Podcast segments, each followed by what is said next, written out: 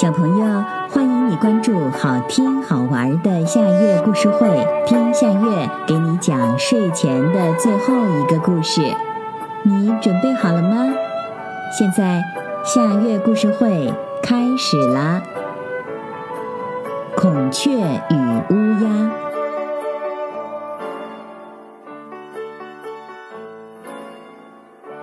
孔雀是百鸟之王，它头上戴着美丽的王冠，特别是它那美丽的尾巴，一张开呈扇形，耀眼的让人眼睛都睁不开。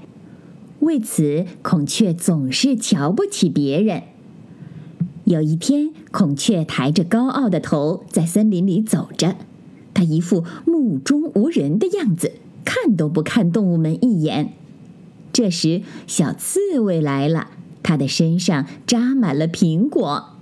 他看见孔雀，很客气地说：“孔雀小姐，尝尝苹果吧，可好吃了。”孔雀连正眼都没瞧，没好气地说：“你的苹果谁稀罕？快滚开，不要伤到我美丽的羽毛。”说完，孔雀头也不回地走了。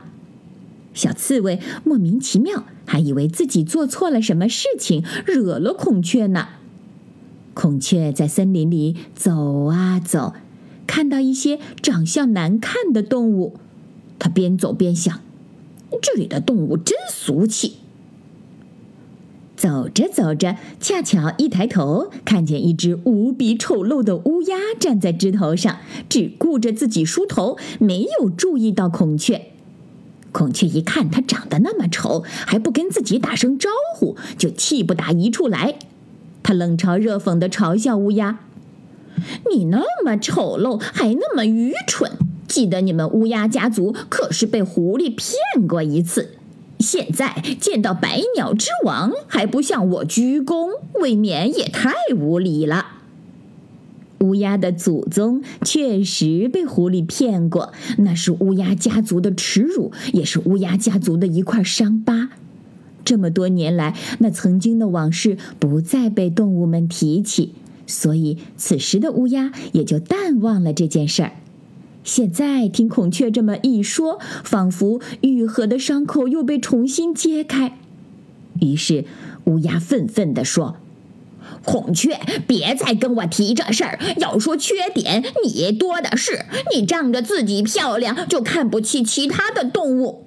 我看你呀，就是外表美，品德倒不见得怎么个好。孔雀一听也火了，我没有错嘛？瞧瞧你自己吧，还好意思说我？